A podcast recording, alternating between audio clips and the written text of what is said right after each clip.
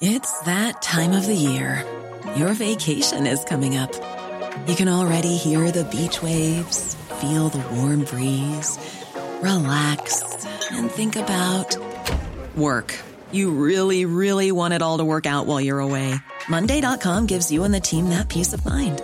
When all work is on one platform and everyone's in sync, things just flow wherever you are. Tap the banner to go to Monday.com.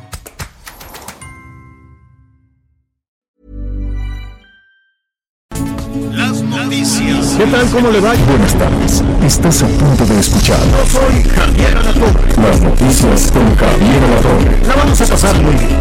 Comenzamos.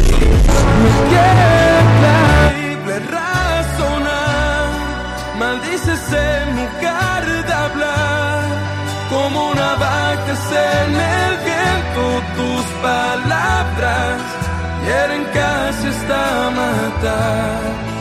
Te preocupes por Bueno, pues estamos escuchando a, eh, a Leonardo Aguilar, otro de la dinastía, ¿eh?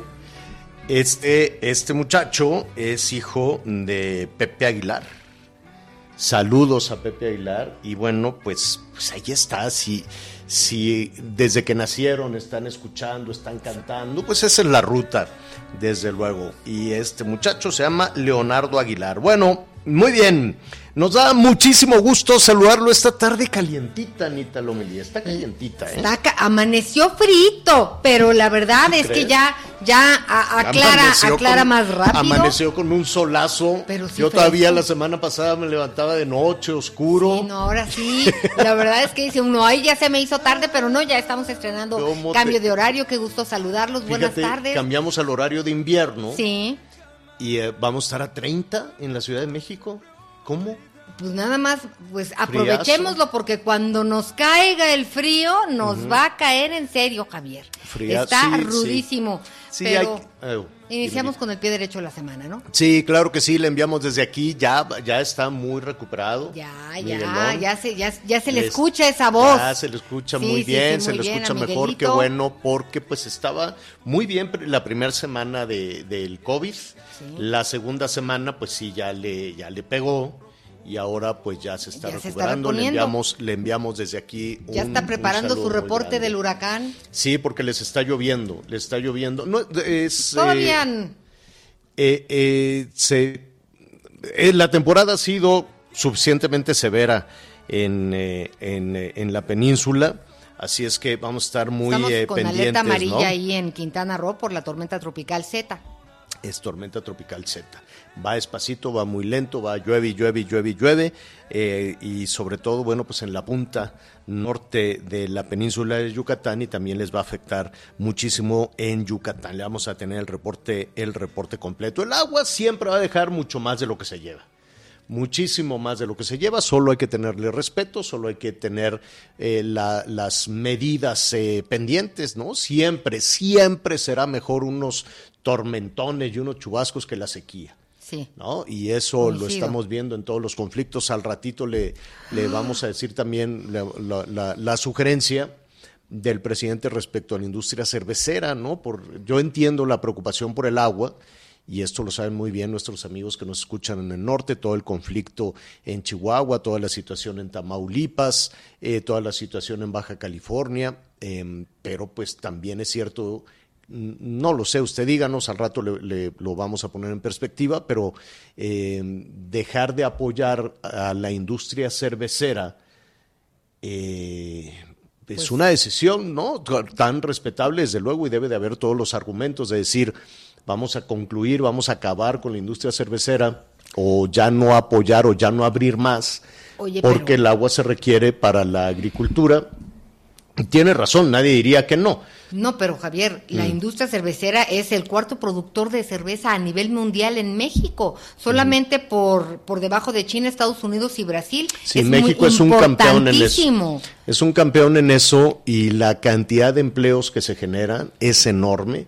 Digamos que la línea de producción viene desde los productores de cebada en el campo, que son miles y miles de familia, de familias este, en las plantas cerveceras, porque evidentemente cuando se habla de cerveza, pues ya tiene una carga negativa, ¿no? Si nos ponemos ya mochones, decimos, ¿cómo que vamos a producir cerveza? Mejor vamos a darle agua. Pues sí, porque la gente se toma unas cervezas cuando se exceden y se emborrachan, entonces pues sería difícil tener eh, defenderlo, pero creo que eh, y sobre todo el argumento decía el presidente y además se exporta todavía fuera para consumo nacional. Bueno, no, pues es que entra una cantidad de dinero, son por lo menos 5 mil millones de dólares. 5 mil millones de dólares, eh, más o menos es la, la, y es, la mm, yo me había quedado en esa, en esa cuenta que sería el valor, perdón, el valor casi, eh, pues alcanzaría para lo de la refinería de Dos Bocas, porque la refinería la tienen en 160 millones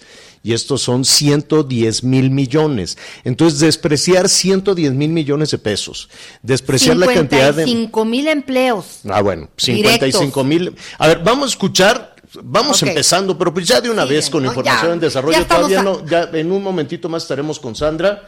Eh, pero antes, mire, esto es lo que comentó el presidente hoy en la El agua para las cerveceras en el norte, donde no hay agua, y no es eh, mm, producir cerveza con el, uso del agua, eh, y este, vender la cerveza en México, no. Eh, se ponen las plantas en el norte y toda la cerveza se exporta. O sea, ¿qué cosa es lo que estamos exportando, vendiendo? Agua, que no tenemos. Por eso ya no se pueden dar permisos, concesiones de ese tipo que se daban anteriormente, porque necesitamos cuidar el agua, primero para la gente y lo segundo, el agua para riego, para la agricultura. Estoy totalmente de acuerdo en que se tiene que garantizar el agua para las familias, el agua para las personas y no nada más en el norte. La Ciudad de México se está muriendo de sed y no más porque en la Ciudad de México volteamos para otro lado, pero pasamos toda la pandemia sin agua y no nada más en las zonas de pobreza, no nada más en las zonas de dificultades.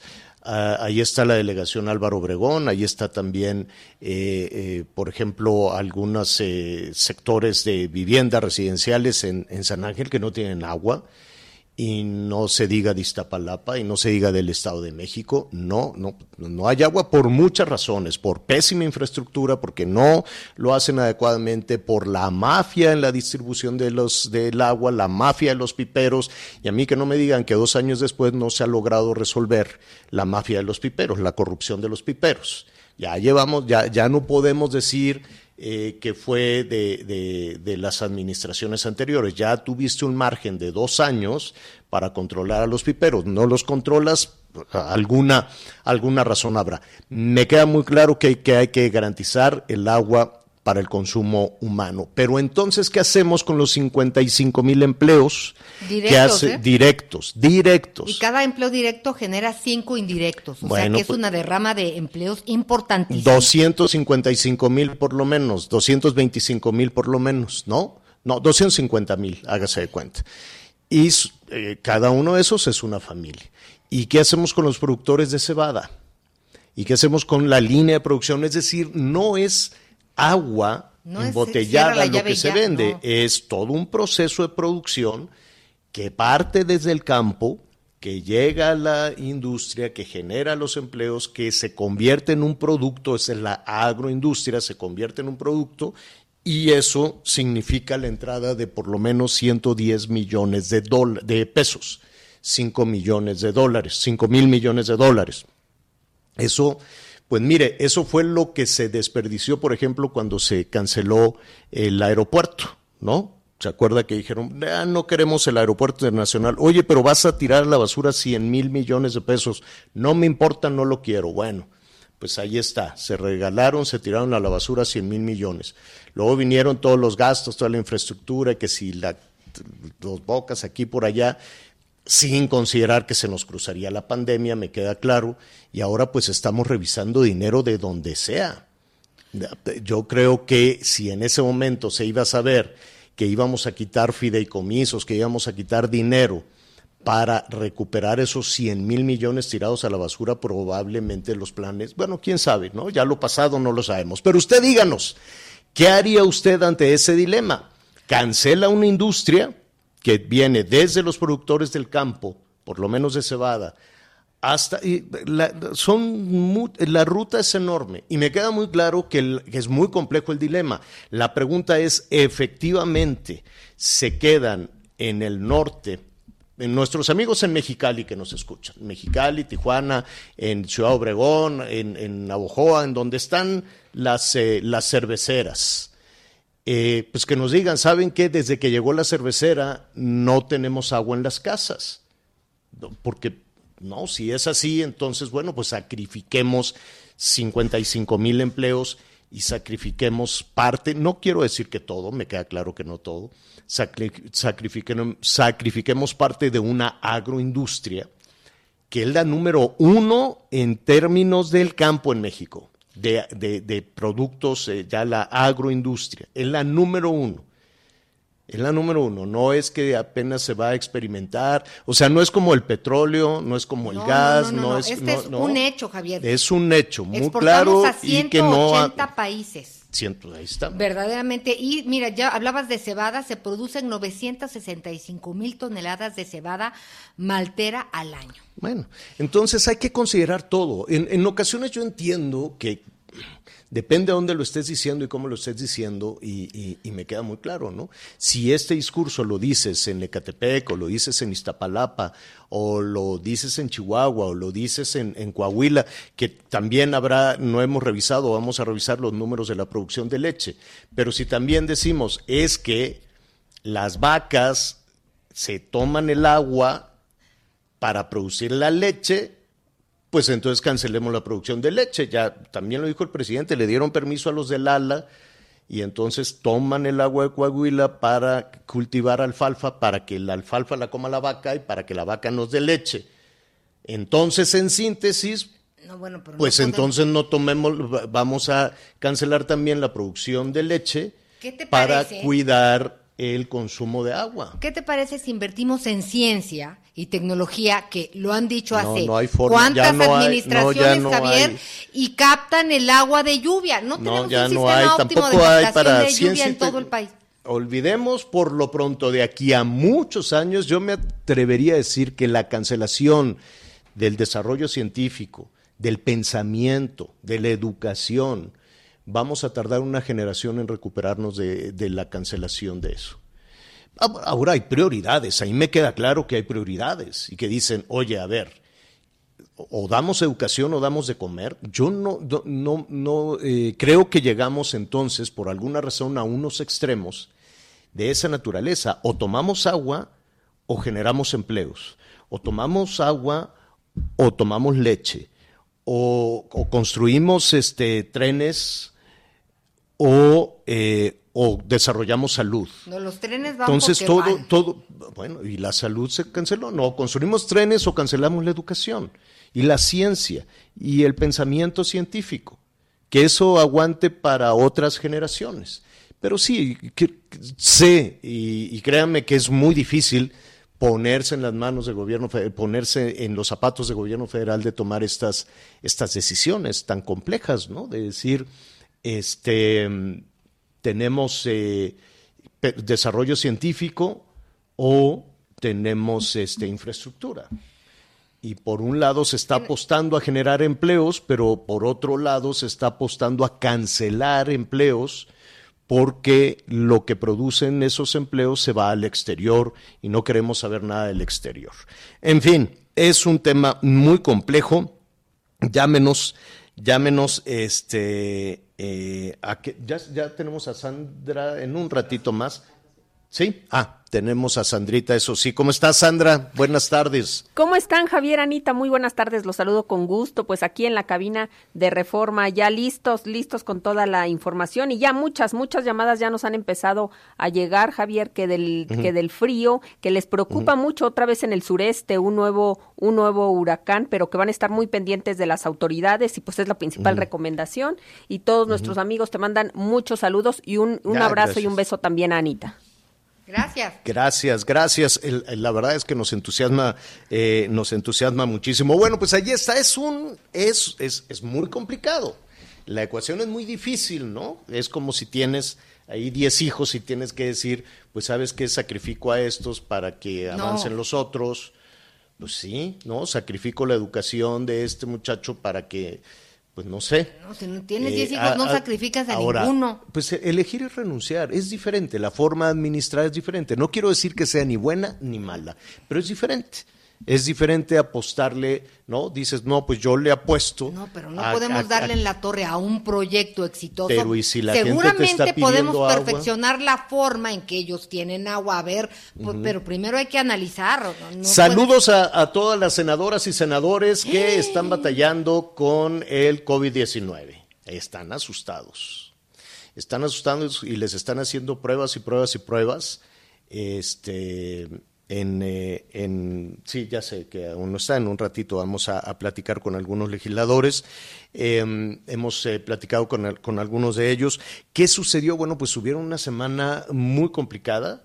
Eh, acuérdese que pues les hicieron manita de coche les dijeron, ¿sabes qué? Tienes que sacar rápidamente la extinción de los fondos y fideicomisos. Ya se acabó, que ya estuvo bueno. Oye, pero ¿y qué hacemos con con las protestas y qué hacemos con el COVID, pues no importa, pon ahí una barrera de policías todos pegados como pajaritos.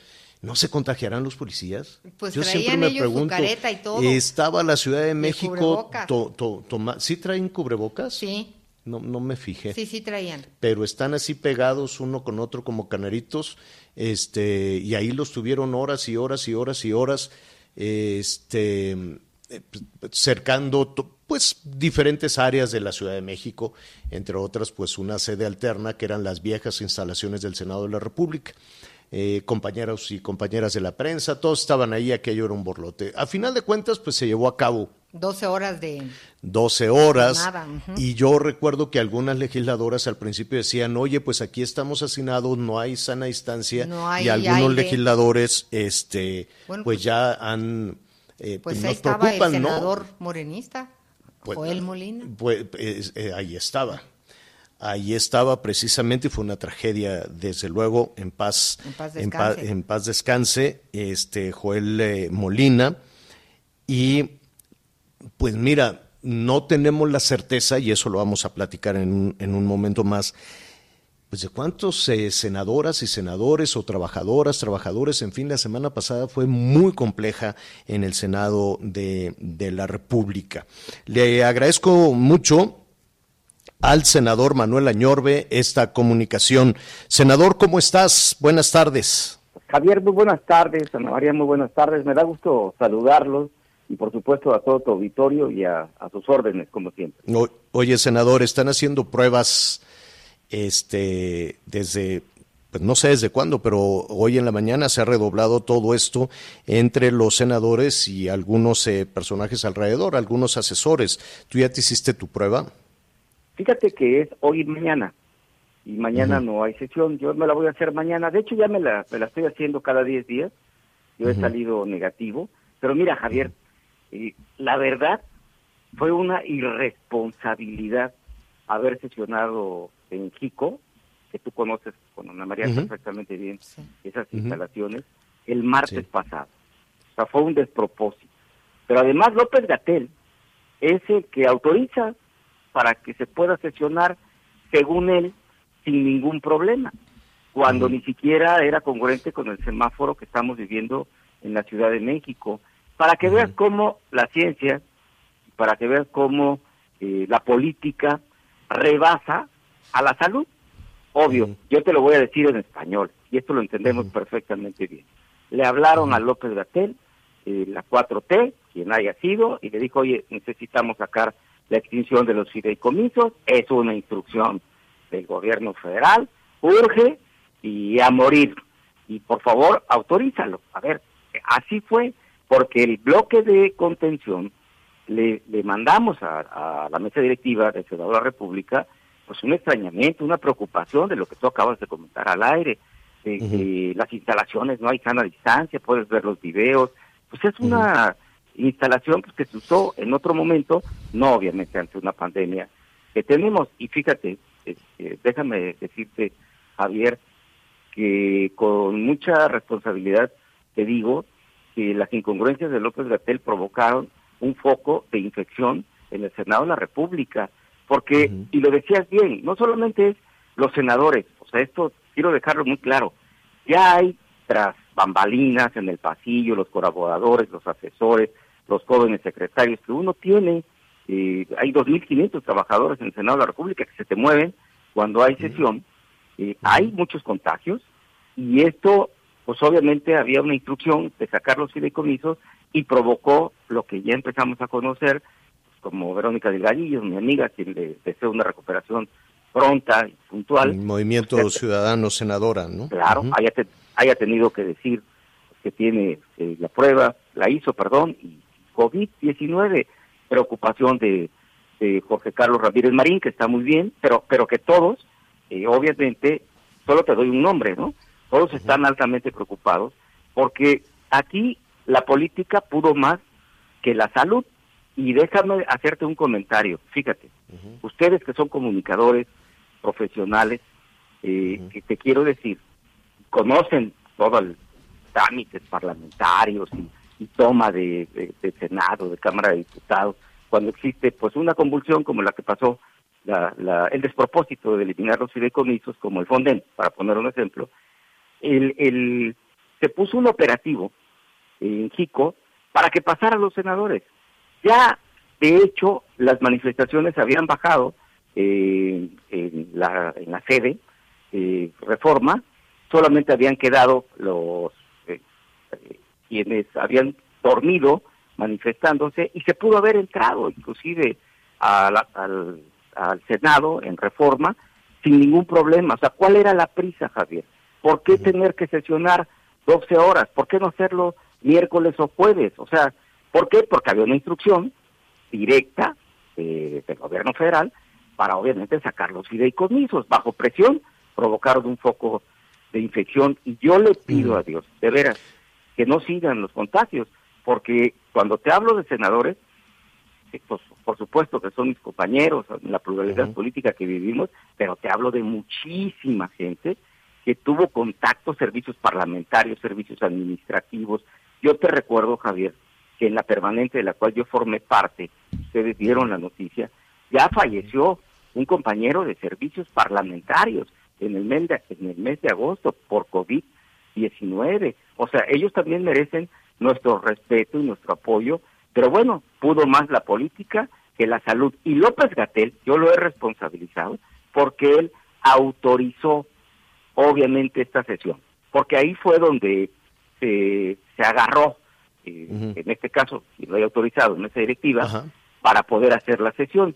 López Gatel, si fuera responsable, no hubiera autorizado una sesión de más de 100 gentes de, senadores, pero más Senador, pero para, para, para poner un poquito en, contexto a nuestros amigos en todo el país, en esta sesión maratónica, la de martes y miércoles, donde se discutían los fideicomisos y los fondos y afuera, pues sabíamos que estaba bloqueado y había diferentes grupos de, científicos, ah, de todo tipo de, de, grupos manifestándose. El senador Joel Molina, en paz descanse, participó en esa sesión. Claro, fue muy muy lamentable, la verdad es que mi más sentido pésamo. Estamos hablando del miércoles y él falleció el sábado. De martes a miércoles en la madrugada. Y él falleció el sábado.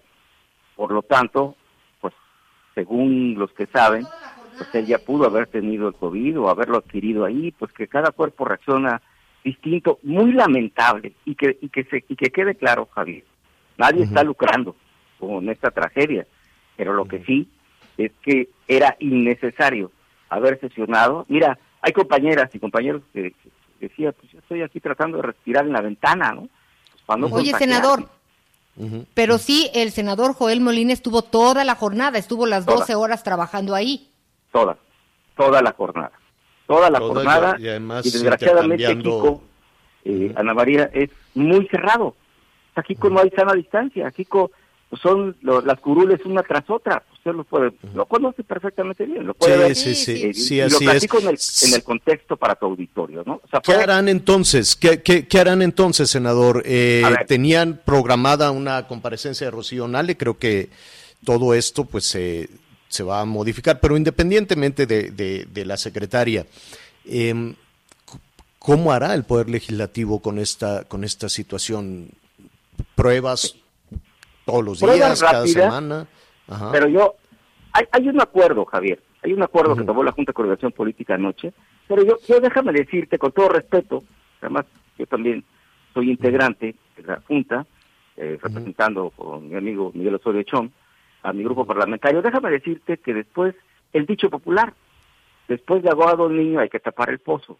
Esto debería haberse hecho con responsabilidad antes, o sea, no hacer las cosas fast track, no querer quedar bien con la 4T, no querer sacar un dictamen solo por, ya, ya lo logramos, ¿no? El miércoles en la madrugada. Y yo te lo vuelvo a repetir, sí había condiciones para entrar al salón de pleno en la sesión del martes en la noche en reforma, igual que como se entró a Jico, tampoco tiene mucha ciencia. Ahora, ¿se van a hacer pruebas rápidas a todo el personal? Sí, pero ¿por qué no se tomaron medidas preventivas? Porque López Gatel autorizó esa sesión, con todo respeto, cuando él responsablemente vuelve a mandar una señal incongruente dice que no debe haber reuniones de 50 agentes, como dijo que 60 mil fallecimientos iba a ser una catástrofe en México, como dijo que el 6 de mayo, 8 de mayo iba a haber solo 6 mil fallecimientos, como en su momento en marzo dijo que el cubrebocas no era necesario para quedar bien con el gobierno. A ver, con todo respeto, no tomó decisiones López Gatel, porque aquí hay responsables. Eh, te los quiero decir, Ana María, por supuesto, Javier. López Gatel fue uno de ellos, ¿eh? Sí. Senador, eh, pues vamos a estar pendientes, sé que le están haciendo pruebas. Hay eh, muchísimas preguntas del público que te están haciendo, quién paga las pruebas, si son de laboratorios privados, ¿así es? Eh, no sabría decirte, pues esto ya es un asunto de la Secretaría General Administrativa de la Cámara de Senadores, pero mira, tiene razón el público, no es asunto de 128 senadores. Yo sigo abogando que este tipo de medidas deberían haberse tomado para los 2.500 trabajadores del Senado de, la República, que cuenta igual, Javier, un trabajador administrativo que un senador de la República. ¿Por qué no se tomaron las decisiones, no políticas, sino de salud, para evitar este tipo de, contagios? Si es público hoy, sí, fue y ha sido un fuente de contagio la sesión del martes que amaneció el miércoles y yo espero en Dios que ya no siga eh, claro, ampliándose este, el este tema de, son, a, este momento son cuatro senadores contagiados, si no me equivoco. pero eso, pero mira, Javier, perdón que, te, que te lo diga. Sí, son cuatro. Por ejemplo, a mí me dio COVID en, en junio.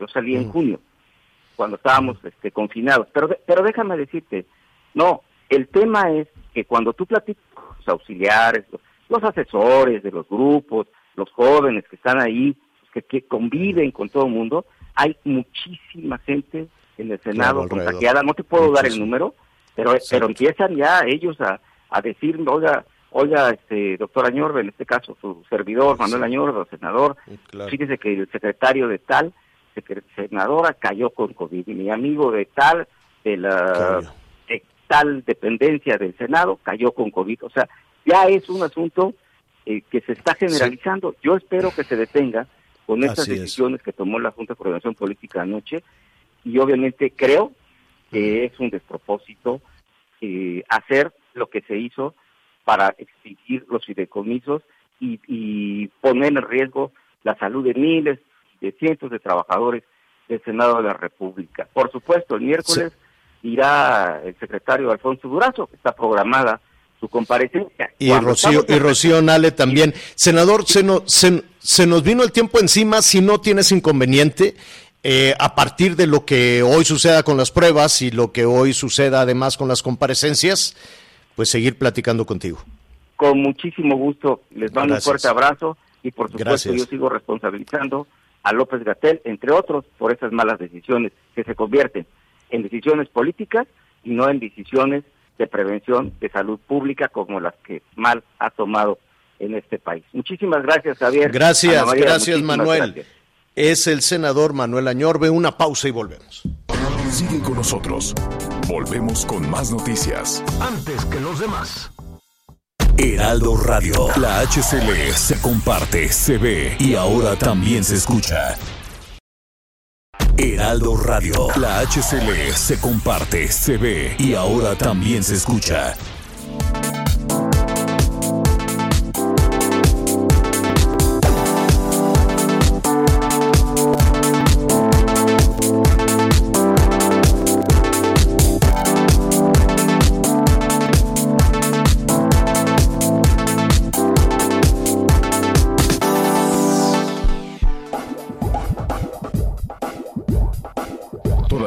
Información. Continuamos. Las noticias en resumen. La Fiscalía de Jalisco informó que 11 policías y un civil fueron detenidos por desaparición de personas durante hechos ocurridos en 2018 y 2019. Pedro Casas Quiñones, alcalde de Ciénega de Flores, Nuevo León, fue intubado el viernes al agravarse el padecimiento de COVID-19. Una multa de 500 pesos será impuesta a quien no porte cubrebocas mientras permanezcan en la vía pública en San Pedro Pochutla, Oaxaca. Esto con el fin de evitar la propagación de COVID-19. Hoy el dólar se compra en 20,59 y se vende en 21,10. Muy bien, gracias, eh, gracias Anita. Vamos a ver cómo están las cosas esta mañana. Todo el fin de semana pues están preocupados en, eh, en Quintana Roo por esta tormenta tropical. Eh, que esperemos que pase, que pase rápido, desde luego, porque ah, qué difícil ha sido el año para, para Quintana Roo, para los millones de personas en todo el país que dependen de la industria de la industria turística, ¿no? De todo, de todo el tema del turismo. Están eh, preocupados desde luego. ¿De qué se trata? Arlet Carreño, ¿cómo estás? Muy buenas tardes, saludo con muchísimo gusto. Pues de alerta amarilla cambia a naranja, que indica peligro alto por el aumento en la intensidad de la tormenta tropical Z en Quintana Roo y Yucatán. Así lo informó Protección Civil. Se prevé, señor Javier de la Torre, que en las próximas horas la tormenta tropical Z se, se convierta en huracán, huracán categoría. Escuchemos a Carlos Joaquín González, gobernador del estado de Quintana Roo. Quintana Roo se estaría convirtiendo en huracán categoría 1 poco antes de entrar a las costas del estado y estaría impactando la zona norte de Quintana Roo como huracán categoría 1, eh, pasando al norte de Cozumel, ligeramente al norte de Playa del Carmen, como huracán alrededor de las 6, 7 de la noche y luego se metería al Golfo de México donde seguirá su trayectoria. Se prevén afectaciones principalmente a Quintana Roo en las zonas, por ejemplo, de Isla Mujeres, Benito Juárez, Puerto de Morelos, Cozumel, Solidaridad, Tulum, Felipe Carrillo, Puerto Bacalar y Otompe Blanco. Las autoridades recomendaron pues extremar precauciones a la traslación por viento, oleaje, incluyendo la navegación marítima y lluvias. Ahora escuchemos al director de Conagua en Quintana Roo, Gabriel López. 75 a 150 milímetros en la porción norte Esperamos rachas de 50 a 60 kilómetros y el oleaje de 2 a 3 metros en las costas de Quintana Roo. Eh, martes 27, con lluvias que irían de 50 a 75 milímetros, es decir, disminuye con respecto al lunes. Los rachas estarían entre 50 a 60 kilómetros por hora de, de los vientos y el oleaje continuaría con alturas de 2 a 3 metros en las costas de Quintana Roo. Hay ley seca por esta situación y el gobernador de Quintana Roo, Carlos Joaquín González, informó que a partir de hoy, hoy a las 2 de la tarde, se suspenden las actividades laborales y a las 4 de la tarde todos los habitantes y turistas de la zona norte deberán estar en casa o en sus hoteles para evitar accidentes a este posible impacto que se prevé sería huracán categoría 1. De nuevo cuenta, escuchemos al gobernador del estado de Quintana Roo es un huracán que tiene vientos entre 118 y 152 kilómetros por hora. Para que tengamos una referencia, eh, Delta tuvo vientos de cerca de 200 kilómetros por hora, 185 kilómetros por hora. Este va de 118 hasta 152 kilómetros por hora. Entonces, bien vale la pena tenerlo claro para entender que no hay que hacer compras de pánico, que no hay que asustarnos, hay que prepararnos para la llegada o el impacto de un posible huracán categoría 1, que es ligeramente arriba que lo que tiene una tormenta tropical. Y hace unos minutos la Secretaría de Marina informó sobre el cierre de puertos en las embarcaciones mayores de Quintana Roo, Consumel y Playa del Carmen. Además, por otro lado, también tenemos el nuevo frente el número 9 que se extiende sobre el noroeste y norte de México, generando lluvias, e intervalos de chubascos marcados, descensos de temperatura y rachas fuertes de viento. Se pronostican, bueno, temperaturas máximas menos 5 y 0 grados, con heladas de zonas montañosas, Baja California, Chihuahua, Durango y Estado de México. Eh, así temperaturas mínimas, también posibles heladas en Tlaxcala, Puebla y Veracruz. Para el Valle de México habrá cielo despejado medio, nublado por la tarde, sin lluvia en la región, eh, además de ambiente frío y muy frío en horas matutinas. El reporte, señor. Un reporte muy completo, Arlet. Muchísimas gracias. Muy buena tarde, seguimos al tanto. Gracias, buenas tardes. Bueno, pues ahí está, a cuidarse, a cuidarse eh, nuestros amigos que nos están escuchando y no nada más en, en, Quintana Roo, también en Yucatán, en Campeche, en toda la región eh, que estamos todavía en plena temporada de, de, lluvias y ahí está, es un huracán, huracán categoría 1. Eh, pues sí, hay que tomar las debidas, las debidas precauciones y nosotros le estaremos informando, le estaremos dando seguimiento a toda esta situación. Una pausa y volvemos. Sigue con nosotros. Volvemos con más noticias. Antes que los demás. Heraldo Radio. La HCL se comparte, se ve y ahora también se escucha. Heraldo Radio. La HCL se comparte, se ve y ahora también se escucha. Javier La Torre y me da mucho gusto saludar a Aris Chávez, representante de Productos Politécnico y ella nos trae una información que tiene que ver con la salud. Hola Aris. ¿Cómo están? Pues siempre me da mucho gusto saludarlos a ti, a Javier. Hola eh, pues, Aris. ¿Cómo estás, mi querido Javier? Fíjate que hoy les tengo una noticia muy interesante a todo el auditorio, por eso les invito a que vayan marcando a este teléfono. Traigo regalitos traigo sorpresas para el auditorio, pero lo más importante, traemos salud.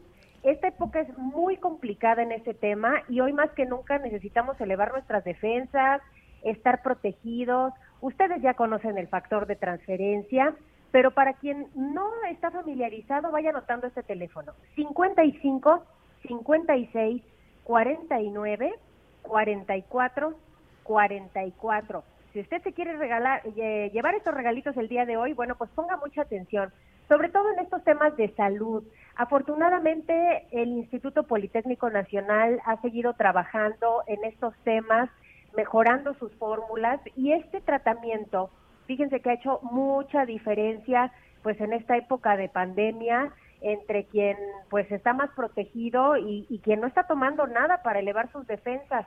Tomar este tratamiento, factor de transferencia, elaborado por científicos del Instituto Politécnico Nacional, eleva nuestras defensas, nuestro sistema inmunológico, hasta en un 470%. Esto es muy buena noticia porque quiere decir que vamos a poder crear una barrera protectora que haga mucho más difícil un contagio. Y en personas, bueno, de manera preventiva sería lo mejor. Pero si usted tiene alguna enfermedad autoinmune crónico-degenerativa, ponga mucha atención porque usted le puede caer muy bien este tratamiento. Tenemos pacientes con cáncer, con diabetes, con lupus, con herpes zóster, con fibromialgias, con artritis reumatoide.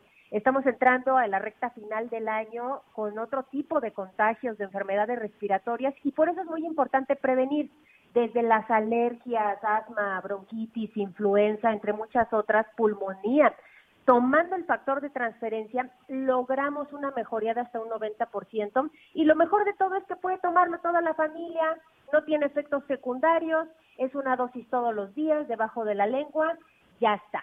Y eso es cada cuatro meses, precisamente pues para que reforcemos esas defensas. Y para que el público pueda adquirirlo con muchos regalos, les tengo una sorpresa. Tienen que ir llamando porque solo las primeras personas van a poder adquirir este tratamiento. 55 56 49 44 44. Hoy estamos con un súper descuento para todo el auditorio. Van a poder adquirir seis dosis de factor de transferencia y solamente les van a costar el día de hoy 1,800 pesos. Recordemos que este tratamiento es mucho más caro, así que aprovechelo. Y Oye, las primeras personas en llamar se llevan el triple. Dime, Anita. Eso que te quería yo decir, los regalitos nos faltan y el teléfono que hay muchas personas que ya nos preguntan, por favor. Ahí te va de nuevo el número. 55 56 49 44 44.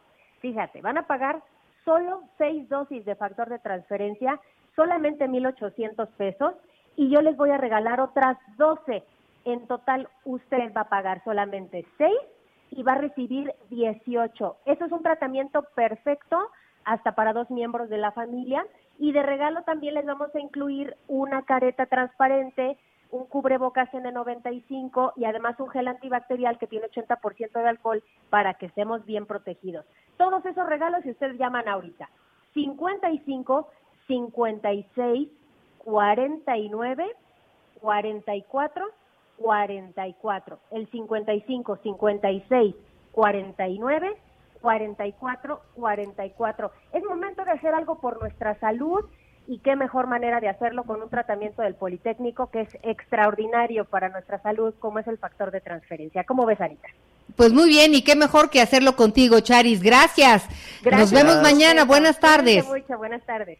Gracias. Adelante, Javier. Pues estuvo muy bien. Muy bien. Aquí yo ya apunté el, el número telefónico. Oiga, antes de ir con los comentarios con Sandrita, que no sabe cómo nos entusiasma su, su participación, le vamos a tener por ahí una sorpresa de participación muy interesante porque estamos aquí definiendo cómo, cómo, cómo hacer y ya se nos está por ahí. Estamos ya cocinando algo muy, muy bonito. Oiga, para un poquito más al rato, le, le voy a contar, fíjate que una vez, Sandra Anita, un este un gobernador, ya sabes, así un diciembre andaba yo haciendo mis reportajes, bueno, adiós, bye, ¿no?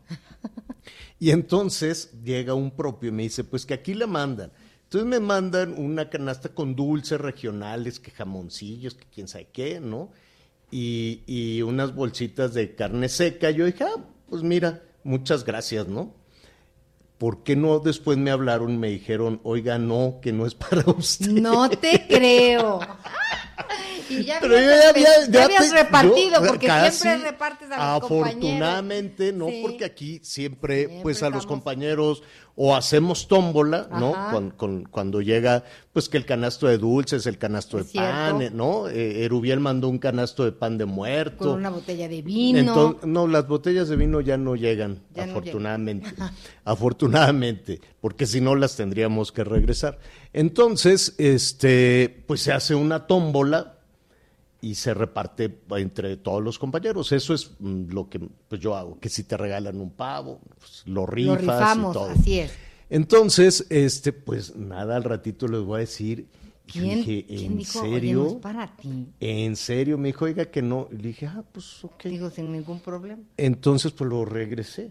Pero, Pero ¿y yo, es quién? que de esto me acordé porque ya ves que el gobierno mexicano está diciendo que nos regresen el penacho, que nos regresen el códice, que nos Es que hay un regresen, que problema, nos regresen. Javier. Entonces, pues no sé, por ejemplo, si tú mandas el regalo para una boda y se suspende la boda, ¿pides que te regresen el regalo? No, Pues yo no lo sé. no, yo no, digo, hay gente muy correcta. De eso vamos dice a hablar, de eso vamos a hablar ratito porque ya nos está cruzando la mano aquí ya Medina, que es amanece, un día va a ser muy amable, muy la única vez que estuvo amable fue cuando se casó y cuando fue papá. Ah, sí. Y luego se le acabó.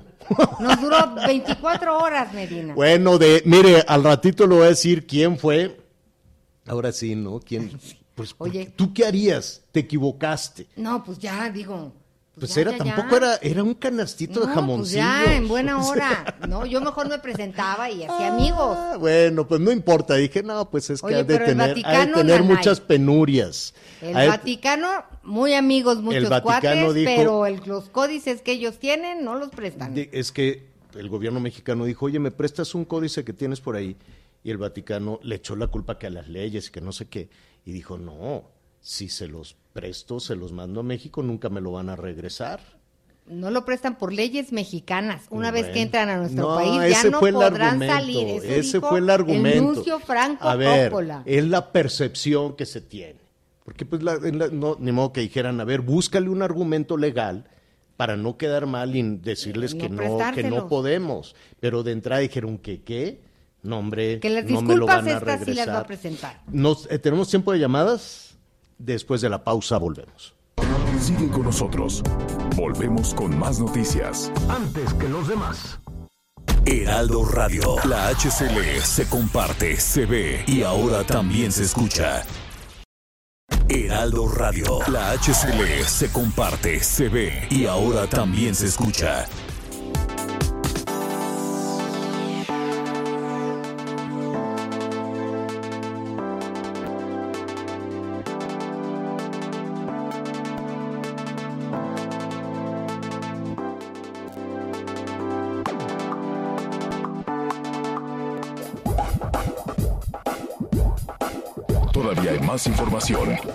Continuamos. Mándame un WhatsApp.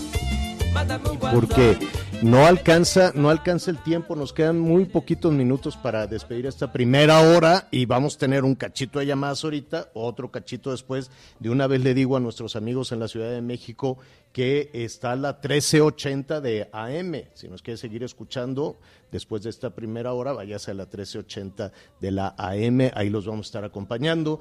En unos minutos más, regresando, vamos a hablar de Alfredo Palacios en paz descanse este que falleció también este fin de semana, toda una referencia también en, El estilista en- de las la, en la estrellas. radio. ¿Cómo vamos con los llamados, Sandrita?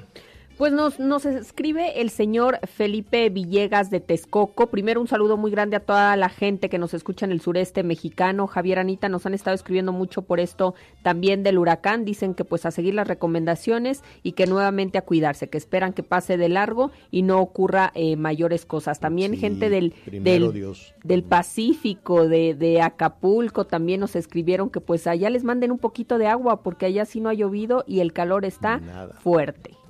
Nos escribe sí. también el señor Felipe Villegas de Texcoco. Dice que está preocupado, que con estas decisiones tan absurdas que está tomando el gobierno federal en todos los rubros, pues les han quitado a ellos muchas, eh, muchos apoyos que recibían. Que él, era, que él es productor de flores y hortalizas y que ya mucha, mucha de su cosecha pues ya ha sido, ha sido perdida, que ya no recibe estos apoyos de fertilizantes y que incluso ahora pues está pensando en vender sus tierras. También eh, nos están escribiendo desde Veracruz eh, con respecto a esto de la, pues los contagios que ha habido masivos en el, en el poder legislativo. También nos dice que pues, pues no hay que echarle la culpa todo al, al sector salud o al, al doctor López Gatel, que cada uno tiene que cuidarse, que tienen que tomar sus propias eh, medidas y no depende pues solo del, del gobierno si se contagian muchos o no. Sí, tiene razón, tiene mucha razón. Y a nuestro amigo de Texcoco hay que, va- vamos a ver si lo podemos orientar con este programa de Sembrando Vida. Hay muchísimas personas que incluso rentan predios para inscribirse al programa Sembrando Vida y poder, eh, que ahí les cae una lanita. ¿Y les ha salido bien? Les Javier, y fíjate bien. que hay familias que tienen Sembrando Vida, becas del bienestar para los niños y además pensión de adultos mayores. Sí, que tienen Entonces, tres, sí hay tres manera. entradas, tres o cuatro entradas, ¿eh?